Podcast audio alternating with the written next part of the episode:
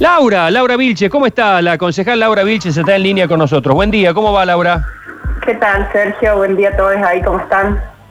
Bueno, muy bien. Este, sabemos que ustedes han hecho una suerte de presentación en torno a algo que eh, vamos a decirlo eh, que lo ignorábamos o lo intuíamos, pero no nos imaginábamos tanto. Venimos lamentándonos de lo que se está anunciando desde hace algunos días del cierre de Orfeo, del pedido de, Euclides Bugliotti a, eh, a la municipalidad autorización para su demolición y construcción de un complejo habitacional la municipalidad que se lo ha denegado y ahora aparece un dato que es un dato que de confirmarse es demoledor, una deuda astronómica.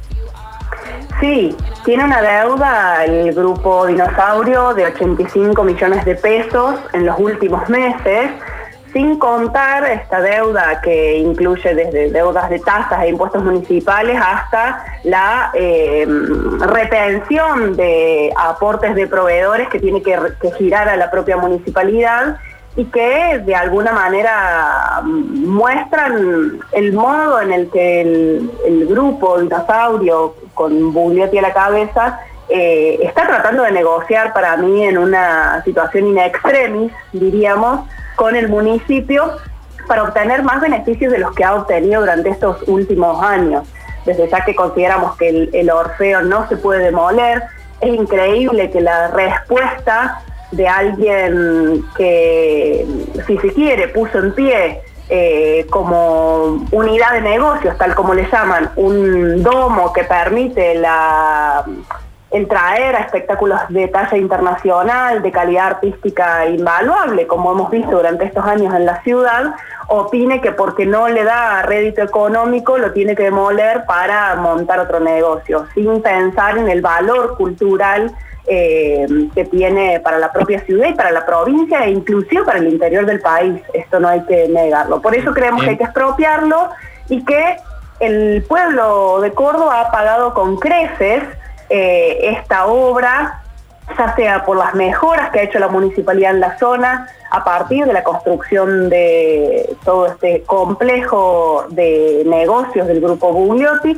así como las exhibiciones impositivas y de tasas que ha tenido históricamente desde su creación. Eh, claro, cualquier persona, digamos, que, no está eh, del todo informada, te diría que el, Orfeo es eh, una propiedad privada de un empresario que, ha invertido en él y que ahora no le ha rendido y que lo quiere convertir en otro negocio, como podría ser, qué sé yo, que, que, tire el hotel para poner otra cosa, que tire las torres miliánicas para poner otra cosa, pero Orfeo particularmente es un bien cultural que ha recibido beneficios de la municipalidad. Eso está comprobado. Totalmente, totalmente. Y además, fíjate que, que, curioso, Bugliotti dice que Vale tiene una evaluación de 25 millones de pesos, sin embargo, según los cálculos de lo que tributa la municipalidad, la evaluación es de 7 millones de pesos. Es decir, cuando le conviene, eh, le pone el monto que quiere, pero para pagar menos impuestos y por lo tanto eh, sacar un beneficio del municipio, entre otros beneficios, eh, el, el, inmueble vale menos. Nosotros sostenemos que hay que expropiarlo, considerarlo, o sea, declararlo de utilidad pública, sujeto a expropiación, porque la expropiación lo tiene que realizar la provincia a través de la legislatura, y obviamente esto es para que sea eh, accesible y disfrutable por el conjunto de la población de Córdoba. Creo que cualquiera sabe que considerar a la cultura un negocio implica pagar altos montos de entradas y en ese sentido sabemos de lo que hace la población de Córdoba, inclusive los sectores populares, de endeudarse, como lo hemos hecho creo que todos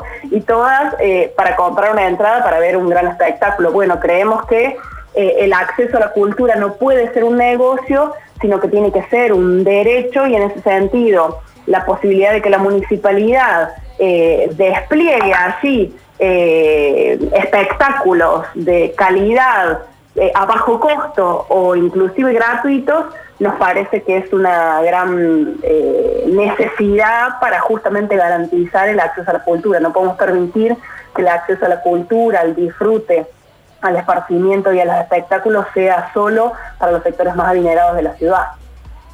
Eh, eso, esa, esa deuda eh, eh, es, deuda todo en concepto de impuestos municipales. ¿De qué está conformada? Mira, es una deuda que está conformada de impuestos y de tasas. Eh, ahí, te, ahí, dejo el detalle, son 85 millones de pesos en total, 19 eh, son plata descontada a los proveedores para oficiar como intermediario, intermediario del pago de tasas e impuestos, después tiene una deuda de 18, ¿dónde están? 18 millones de pesos, eh, que está vinculado a esto que te decía, y otros 15 millones de pesos de una deuda que vence la semana que viene y que todavía tampoco pago. Es decir, eh, inclusive si uno lo mira, son a, cualquiera le parece muchísimo dinero, pero para un grupo como el grupo Dinosaurio, que tiene ocho supermercados, que tiene unidades de negocios, que incluye una financiera, además del Orfeo, además de los hoteles, es un vuelto, podríamos decir. Entonces, yo creo que esto es parte de la negociación eh, eh, hacia los que tiende hacia los extremos, justamente como buen comerciante y como buen negociante está presionando para obtener más beneficios. Yo la verdad que si, realmente está pensando en la posibilidad de la demolición, hay que decir que es un, acto de barbarie total eh, que solo puede entrar en la cabeza de alguien que opina que esto es efectivamente un negocio, como ya lo he demostrado, y no un, valor cultural que, ha dejado de ser privado para convertirse en patrimonio de la ciudad y de la provincia. Luchi Ibáñez. Eh, Laura, ¿cómo le va? Buen día. ¿Qué tal? Eh, ¿Cómo estás? Bien, bien. Eh, está bien, estuve escuchando los fundamentos. No, no, puede existir la posibilidad de que pague o de que de alguna manera se llegue a un acuerdo económico eh, porque a mí la palabra expropiación, especialmente en este tipo de situaciones, me parece que se van para el otro extremo.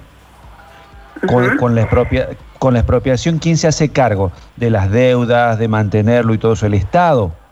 Eh, yo escuché en varias oportunidades antes de esta pandemia que decía Bugliotti que le costaba muchísimo mantenerlo, que lo hacía por una cuestión de altruismo, que yo personalmente no, no, no, le creo. digo, me, parece que esto, me parece que esto es un negocio. Pero digo que estamos en los dos extremos.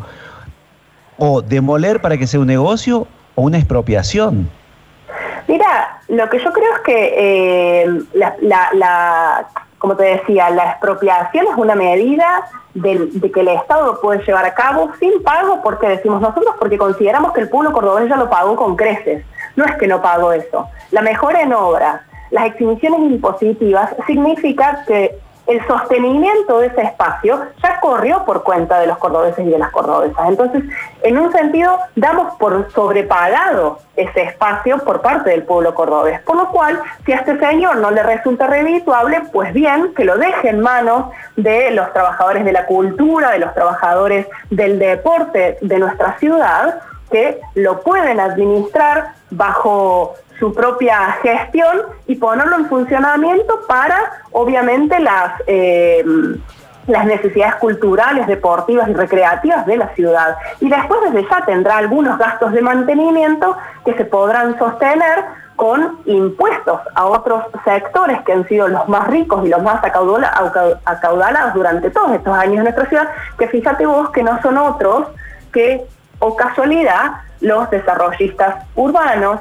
los dueños de las grandes superficies comerciales como los dinosaurios, los que han hecho megatorres como otros grupos, incluso aquí por ejemplo el grupo Gama, y que en última instancia son quienes hacen una expropiación de aquellos bienes comunes que son parte de la vida cotidiana de la población para un beneficio privado. Nosotros creemos que desde esa lógica y desde ese ángulo, los gastos inclusive que pueda tener en luz, que pueda tener en otros recursos que en definitiva pagamos todos, se pueden sostener si es necesario, inclusive creando eh, impuestos extraordinarios a estos grandes grupos empresariales de la ciudad que lo sostengan.